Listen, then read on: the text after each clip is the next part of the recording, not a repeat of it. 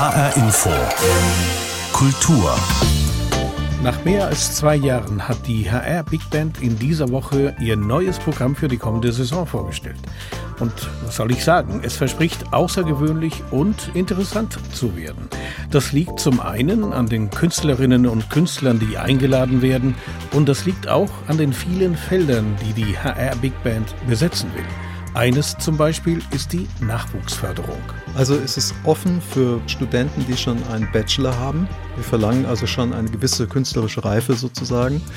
Es ist ein Masterstudiengang und das ist eine Kooperation mit der Musikhochschule, weil wir können natürlich nicht als HR Big Band einen Ausbildungsstudiengang anbieten. Was wir aber können, und das ist ja das Einzigartige daran, ist ein Masterstudiengang, der durch unsere Beteiligung extrem praxisorientiert ist. Das sagt Olaf Stötzler. Er ist Orchestermanager der HR Big Band und wir sprechen mit ihm in dieser Sendung über das Programm der Big Band für die kommende Saison und welche Künstlerinnen und Künstler eingeladen wurden. Außerdem in dieser Sendung eine Performance von Azubis des VW-Konzerns zu Antisemitismus bei der Documenta in Kassel. HR Infokultur, mein Name ist Pablo Diaz. Anfangen wollen wir mit einem Blick auf die Buchbranche. Der Buchmarkt hat die Pandemie mit einigen Blessuren gut überstanden, mit viel Fantasie und viel Engagement von Seiten der Buchhändler, der Kunden und auch der Verlage. Jetzt wieder eine neue Krise durch den Krieg in der Ukraine, den steigenden Kosten, den Lieferengpässen und einer geringeren Konsumbereitschaft. Dazu kommt ein Problem, der Mangel an Papier.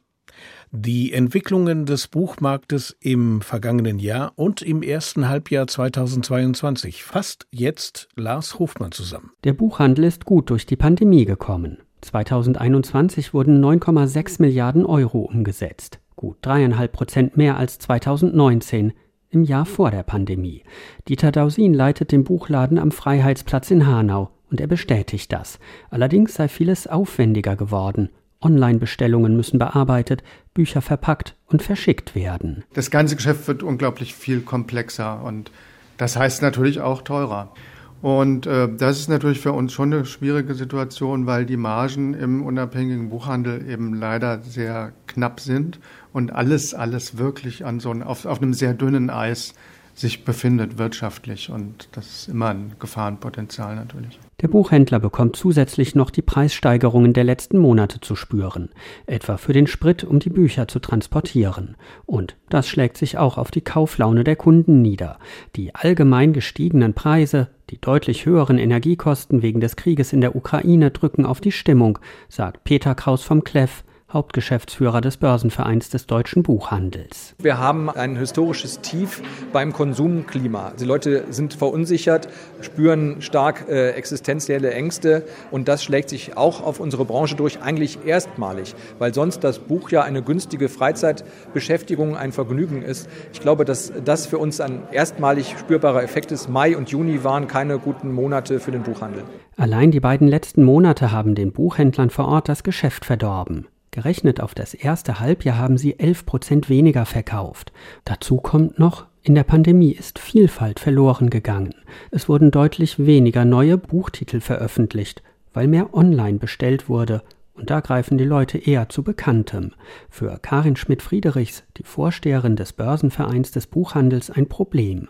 Denn so haben weniger neue Autoren und Autorinnen eine Chance bekommen. Deshalb ist mir bange, wenn Vielfalt eingeschränkt wird. Und dazu kommt Meinungsvielfalt. Also wenn wir abseitigere AutorInnen nicht mehr drucken, weil wir denken, na ja, das ist jetzt nicht so wichtig und so sicher, dann reduziert sich unser Denkraum und das finde ich angesichts der weltpolitischen Lage mindestens so bedenklich. Und es gibt noch andere Belastungen für die Branche.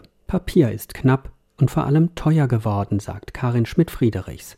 Sie leitet auch einen kleinen Verlag in Mainz und kennt die Probleme aus eigener Erfahrung. Also zum einen machen wir alle Anfragen bei Druckereien vier, fünfmal, weil das Papier, was wir ausgesucht haben, gibt es dann immer nicht. Und dann werden jedes Mal, wenn wir wieder anfragen, die Angebote höher und zum Teil kommt dann die Abrechnung mit dem Preis weit über Angebot, weil dann noch ein Energiezuschlag drauf ist. Da zieht Ihnen schon, egal bei welchen Temperaturen, kalte Luft durch die Schneidezähne. Mit Blick auf einen möglichen Gaslieferstopp aus Russland rechnet Karin Schmidt-Friedrichs mit weiter steigenden Preisen. Denn gerade die Papierproduktion sei enorm energieintensiv und ein Stopp von russischem Gas werde letztlich auch Verlage und Buchhändler treffen. Bedeutet, auch die Bücher könnten bald teurer werden. Pleiten und Geschäftsaufgaben sehe sie im Moment noch nicht. Die Verlegerin schätzt die Situation aber realistisch ein. Also die Gefahr besteht und emotional sind etliche in der Branche auch einfach mürbe. Die haben ja wahnsinnig geleistet während Corona. Und auf der anderen Seite spürt man immer wieder die Buchbegeisterung. Also insofern hoffe ich, dass die Unken Unrecht haben, aber die Unken rufen. Gerade deshalb fordert der Börsenverein des Buchhandels Hilfe von der Politik. Unter anderem müsse die Mehrwertsteuer auf Bücher von jetzt 7 auf 0 Prozent gesenkt werden. Vor allem aber hoffen Verlage und Buchhändler, dass im Herbst wieder die Buchmesse in Frankfurt stattfinden kann, trotz Pandemie. Lars Hochmann über die Hoffnungen der Buchbranche in diesem Jahr. Und viele dieser Hoffnungen, wir haben es eben gehört, ruhen auf der Buchmesse im Oktober. In diesem Jahr ist Spanien Gastland der Buchmesse. Eine der Autorinnen, die mit hoher Wahrscheinlichkeit anwesend sein werden, ist die erst 27-jährige Andrea Abreu. Sie gilt als Shootingstar der spanischen Literatur. Das hat vor allem mit einem Buch zu tun, das diese Woche auf Deutsch herausgekommen ist. So forsch, so furchtlos ist bei Kiepenheuer und Witsch erschienen. Zuvor wurde es schon ins Portugiesische, Holländische und Englische übersetzt. Das Besondere an Andrea Abreu ist nicht nur ihr junges Alter, sondern auch ihre Biografie. Denn dort, wo Andrea Abreu aufwuchs, gab es keine Bücher in ihrem Haus. Ihr Vater war Bauarbeiter und verdiente sich sein Geld beim Bau von Ferienanlagen. Ihre Mutter putzte in den Hotels und Touristenhäusern auf Teneriffa. Ihr Heimatdorf heißt Icot de los Vinos und ist eine Gegend, die selbst bei den Einheimischen nicht besonders beliebt ist. Es ist eine bergige Landschaft und es regnet oft. Die Wolken hängen grau und tief. Fast alle meine Verwandten lebten vom Tourismus in irgendeiner Weise. Aber als Kind bekam ich davon nichts mit. Die typischen Touristenorte im Süden der Insel lagen in weiter Ferne. Meine Kindheit war ein wenig einsam, aber wahrscheinlich hat das meine Kreativität gefördert. Obwohl Abreus Eltern wenig Zeit für die Lektüre von Büchern hatten, besaßen sie eine Gabe, über die viele Bewohner in den abgelegenen Bergdörfern auf Teneriffa verfügen. Sie konnten gut Geschichten erzählen. So lernte die Tochter Andrea die Kunst des Erzählens. So forsch, so furchtlos erzählt die Geschichte zweier zehnjähriger Mädchen auf Teneriffa, die neugierig sind und ihre Nachmittage damit verbringen, lateinamerikanische Musik zu hören, sich über Autos und das Strandleben der Touristen zu unterhalten und manchmal, wenn es die Gelegenheit erfordert und kein Erwachsener zuschaut, auch über das Kartoffelbeet pinkeln. Diese Figuren, die am Rande der Gesellschaft leben, genießen eine Freiheit, die andere soziale Gruppen nicht haben. Da niemand sie beachtet, können sie sich ungestört daneben benehmen. Sie schämen sich auch nicht, wenn sie Schimpfwörter benutzen oder unanständig reden. Das finde ich spannend. So forsch, so furchtlos wurde nach der Publikation in Spanien 2020 recht schnell zu einem literarischen Erfolg. Über 20.000 Mal verkaufte sich das Buch. Dabei ist es in einer Sprache geschrieben, die selbst für Spanier nicht so leicht zu verstehen ist denn es ist eine direkte jugendliche Sprache, die viele Begriffe und Wörter verwendet, die nur die Einheimischen in Teneriffa begreifen können. Von kleinen Mädchen wird erwartet, dass sie besonders sauber und rein daherkommen. Ich habe oft Lust, die Welt zu einem dreckigeren Ort zu machen. Allein schon deshalb, weil wir Mädchen so selten Gelegenheit dazu hatten. Die Biografie von Andrea Abreu ist die vieler junger Spanierinnen und Spanier.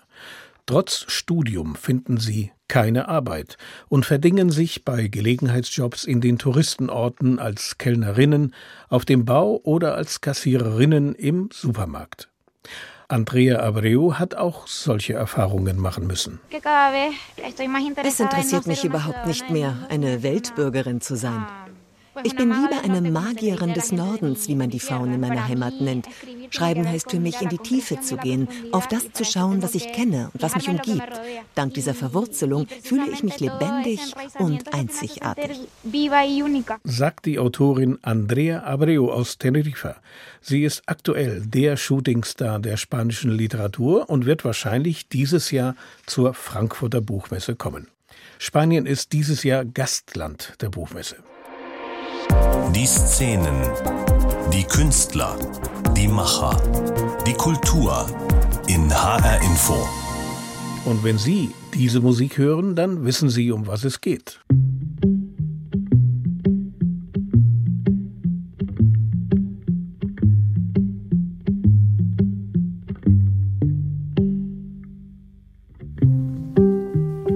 Polnische Jazzbassistin Kinga Guik ist das.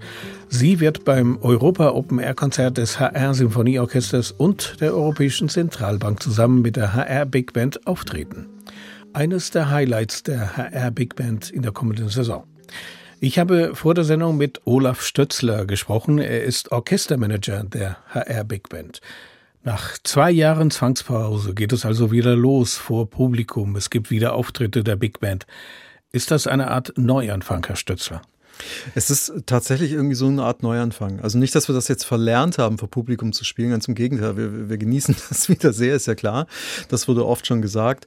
Aber wir sind einfach gespannt, ob unser Publikum zurückkehrt. Wir haben jetzt zwei Jahre lang die ganzen Abos ruhen lassen. Und das ist ja unser Kernpublikum. Da hat man immer einen gewissen, gewissen ähm, ja, Nukleus gehabt, ja, im Kartenvorverkauf. Also wir sind, wir sind wirklich gespannt, ob wir da auch jetzt dann wieder so erfolgreich sein werden wie nach der Pandemie. Wir waren es nämlich wirklich sehr über Jahre lang. Das ärgert einen natürlich auch als Manager, dass man jahrelang diese Aufbauarbeit erfolgreich betrieben hat und dann kommt diese blöde Pandemie.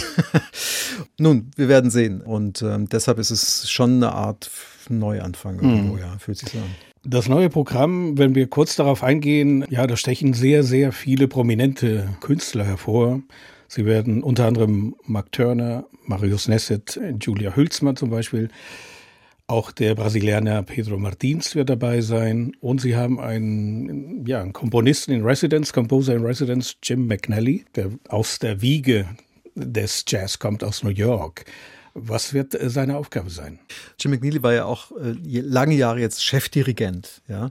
Und jetzt ist er so ein bisschen zurückgetreten, er lässt ein bisschen ruhiger angehen, das muss man, muss man ganz offen sagen. Und ähm, aber wir versichern uns durch diese Konstruktion eigentlich ja des Goldschatzes von Jim, wenn man so will, weil was er immer richtig klasse gemacht hat, ist, äh, dass er sich mit seiner Kunst des Arrangierens und Komponierens auf jeden unserer Gäste so wunderbar einlassen konnte. Und es ist immer, immer was Neues entstanden, was ganz Großartiges. Er ist ein unheimlich flexibler, sensibler Künstler, der sich auf diese Vielzahl von verschiedenen Stilen, die wir mit unseren Gästen ja präsentieren, also von Pedro Martins, ein Singer-Songwriter aus Brasilien, äh, bis über eben Mark Turner, was wirklich ECM-Jazz ist, ja, der kann sich darauf einlassen. Also von daher, er wird an all diesen Projekten eigentlich teilhaben in dieser Konstruktion und das ist eigentlich eine ganz fantastische Sache. Er wird aber auch diese neue Strategie der HR Big Band andere Wege und andere Kontakte mit dem Publikum zu suchen, teilnehmen. Er wird an Projekten mit Studenten auch teilhaben. Ja, ja, genau. Das ist auch etwas, was wir zusammen besprochen haben, als ich Jim davon erzählt habe, dass wir eben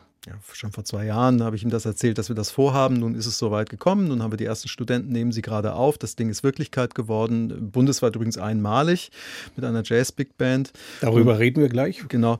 Und da hat er sofort gesagt, ich habe natürlich einen großen Erfahrungsschatz da einzubringen. Er unterrichtet ja schon sehr lange. Er war, er war lange an der Manhattan School of Music. Jetzt ist er das nicht mehr, aber dort war er maßgeblich an der Ausbildung beteiligt.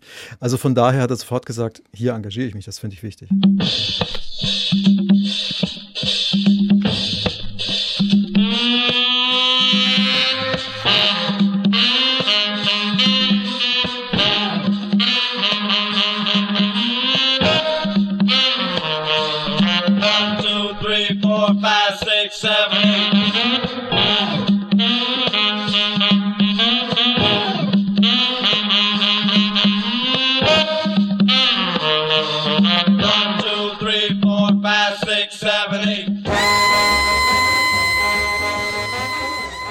Stichwort Nachwuchsförderung ist das ja. Ähm, Sie haben es eben schon erwähnt, das ist zum Wintersemester 22, 23 findet das zum ersten Mal statt.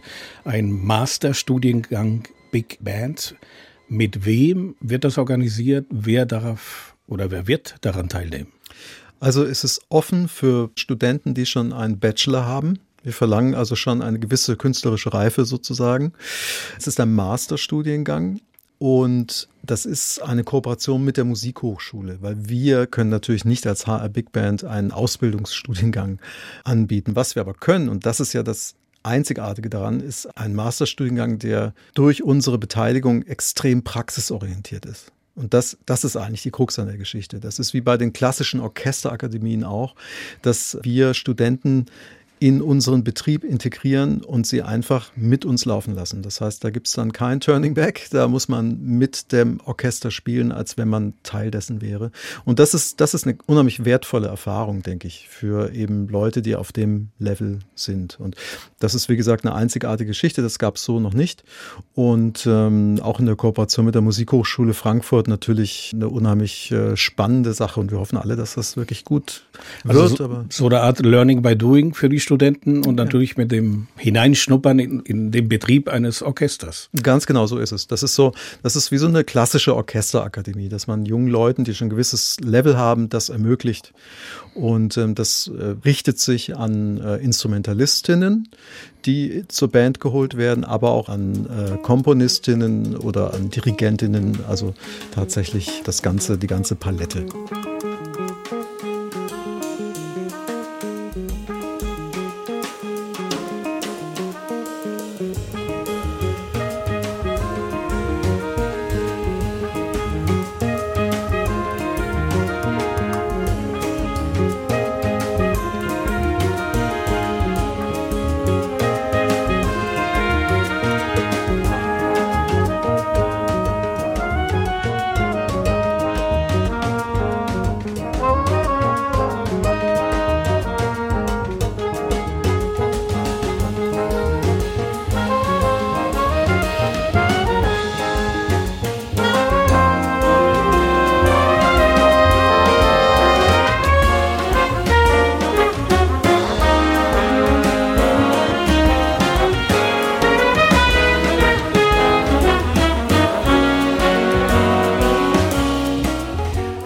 Diesem Jahr gibt es eines der Programm-Highlights, Swinging Christmas. Gibt es jedes, ist also zumindest die Jahre, wo das Orchester aufgetreten ist, genau. die Big Band. Diesmal aber für junge Musiker. Auch, genau. Also wir werden natürlich unser normales Swing Christmas haben. Wir werden aber jetzt ganz neues Swing Christmas for Kids machen. Das ist, äh, da wird nicht die ganze Band daran beteiligt sein. Das wird eine kleine flexible Geschichte. Ein Kollege hier aus dem Haus, der Klaus Krückemeier, der wird dabei sein und wir haben schon so ein paar Pläne entworfen. Wir werden eine kleine Geschichte, werden wir da drum stricken. Es wird eine bunte Sache und es richtet sich so an Kinder im, im Grundschulalter, kann man sagen, ungefähr. Vielleicht sogar noch vor der ersten Klasse auch noch ein bisschen. Also spätes Kita und, und Grundschulalter. Und geht es darum, Weihnachtslieder anders, äh, anders äh, präsentiert zu bekommen oder ja. geht es darum, teilzunehmen? Beides. Also wir werden, wir werden die, diese, diese Weihnachtssongs sicher anders präsentieren, in dieser kleinen Combo von der Big Band. Wir haben so eine kleine Splittergruppe, die das macht. Und da wird es auch eine Vorsängerin geben und die sollen auch kräftig mitsingen. Und da gibt es eine kleine Geschichte drumherum. Das wird einfach ein Riesenspaß. Das ist so wie unsere Familienkonzerte auch. Die sind ja auch sehr erfolgreich seit sehr vielen Jahren. Und das, da wird der Sendesaal beben, da bin ich mir ganz sicher. Das wird eine schöne Geschichte. Wenn man äh, einen roten Faden durch die nächste Saison der HR Big Band ziehen möchte, dann würde ich sagen, das ist ein, ja, ein Ausflug in die Welt. Mhm. Denn es nehmen ja Künstlerinnen und Künstler aus Australien mit koreanischen ähm, Hintergrund, ähm, aus den USA natürlich. Ähm, Sie haben aber auch einen Ausflug in die arabische Welt geplant mit äh, Dafar Youssef. Mhm. Äh, was wird der präsentieren? Weil normalerweise assoziiert man Jazz nicht unbedingt mit der arabischen Musik. Aber es funktioniert hervorragend. Wir hatten das schon zwei, dreimal gemacht, aber mit Rabi Abu Khalil, auch, auch der Ud spielt, und mit Ibrahim Malouf aus Paris, ein Trompeter, der auch zwei großartige Projekte hier gemacht hat. Es funktioniert wirklich gut. Die arabische Musik hat auch eine gewisse Bläsertradition, wenn man so will. Das lässt sich sehr gut für uns adaptieren und dafür kommt zurück. Wir hatten ein Konzert mit ihm geplant im Januar. Da macht uns die Pandemie einen Strich durch die Rechnung. Das konnten wir nicht live machen, das konnten wir nur im Stream machen. Das ist auch verfügbar auf unserem YouTube-Channel. Da kann man sich das angucken, wie das klingen wird. Das war großartig. Dafür war auch ganz begeistert. Tolle Zusammenarbeit. Wir fanden es so schön, dass wir gesagt haben, wir müssen das auch für Publikum machen. Und da wir aber, ja, es fließt wieder so ein bisschen Zeit bis dahin. Und dafür hat ein neues, neue CD in der Pipeline, die kommt dann raus nächstes Frühjahr. Also haben wir gesagt, wir werden neue Stücke machen. Also nicht mhm. nur das alte Programm, was jetzt auch auf dem YouTube-Channel zu finden ist, sondern Streets of Minarets, das ist eine neue Scheibe, die werden wir dann nochmal neu arrangieren für unsere Zwecke und damit werden wir dann die Frankfurter Konzerte nachholen. Und in Fulda sind wir auch im Schlosstheater, genau.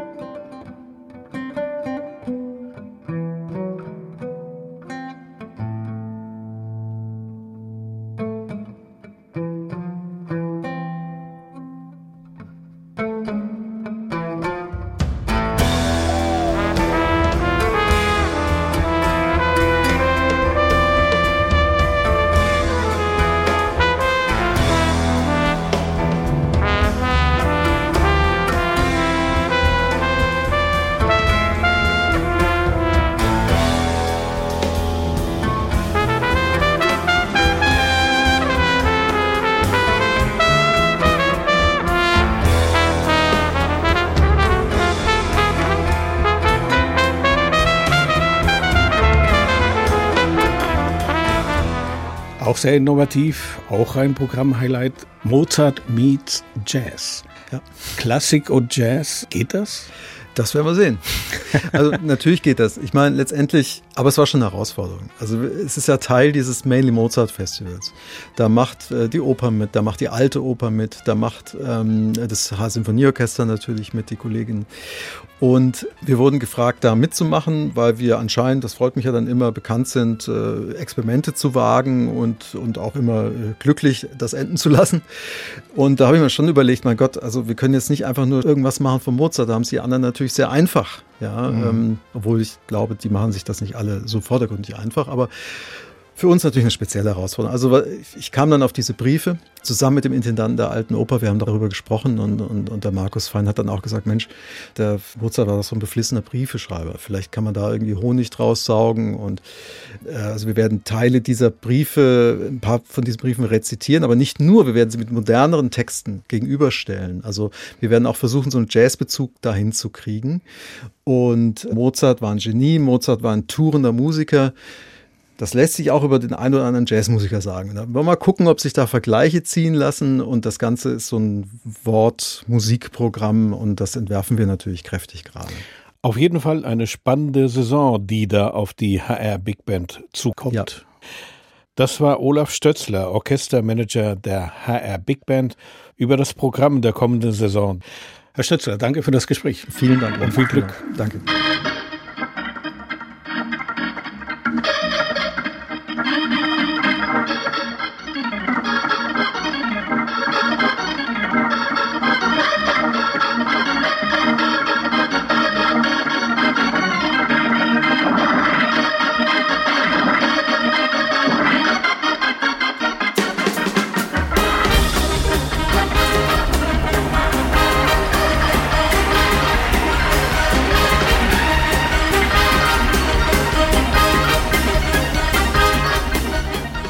Documenta 15 läuft zurzeit in Kassel und es wird wenig über die ausgestellte Kunst gesprochen und vielmehr über das Thema Antisemitismus und den skandalösen Umgang damit von Seiten der Documenta-Leitung.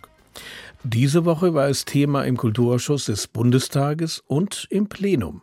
Und es wird uns wahrscheinlich weiterhin begleiten, nachdem jetzt bekannt wurde, dass Meron Mendel, Leiter der Bildungsstätte Anne Frank, sein Engagement für die Documenta 15 in Kassel als externer Experte aufgekündigt hat. Ja, ich wurde vor zweieinhalb Wochen von der Generaldirektorin der Documenta gebeten, die Documenta bei der Aufarbeitung und vor allem bei der Bewertung von Kunstwerken zu unterstützen.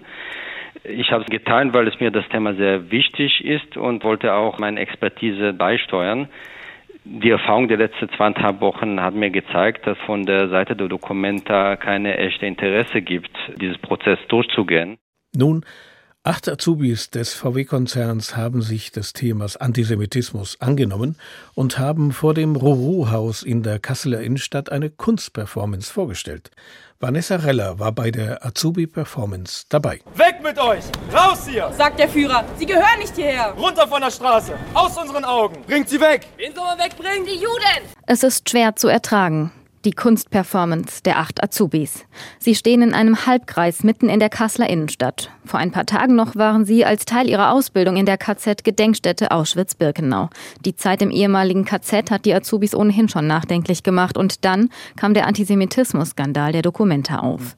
Die 19-jährige Elisabeth Henneberg wollte ein Zeichen setzen. Das Wichtigste für mich ist nicht, dass ich erzähle, wie schrecklich es dort war. Ich möchte, dass die Menschen, dass die Menschen sich zusammenreißen, sich daran erinnern und etwas dafür tun, tun, dass sich das nicht wiederholt. Wer war Rosa Ehrlich? Ein jüdisches Mädchen, ein deutsches Mädchen. Rosa Ehrlich hat gedacht, dass sie ein deutsches Mädchen wäre. In Kassel geboren, 1921. Sie war 22, als sie nach Auschwitz gebracht wurde. Sie hat überlebt, sie hat erzählt. Mehrfach führen sie ihre Performance in Kassel auf. Ein Durchgang dauert circa fünf Minuten. Sobald sie loslegen, bleiben viele Blicke auf ihnen haften. Viele wussten überhaupt nicht, was geht hier jetzt ab.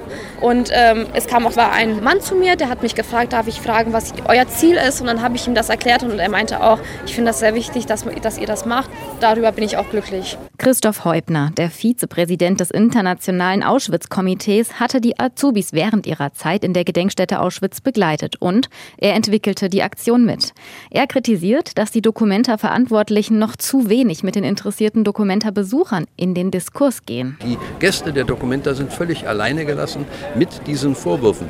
Und das war der Anlass. Wir machen spontan eine Aktion. Wir regen an zur Diskussion und wir rufen auf zur Diskussion. Und das machen wir mit dieser Aktion. Die Azubis haben innerhalb weniger Tage den Text geschrieben und dann geprobt. Sie absolvieren allesamt ihre Ausbildung bei VW und hätten nicht gedacht, dass der Besuch in der Gedenkstätte Auschwitz-Birkenau sie so zusammenschweißen würde. Wir wollen einfach rüberbringen, dass dieser Antisemitismus nicht mehr sein darf. Jeder Mensch ist ein Mensch.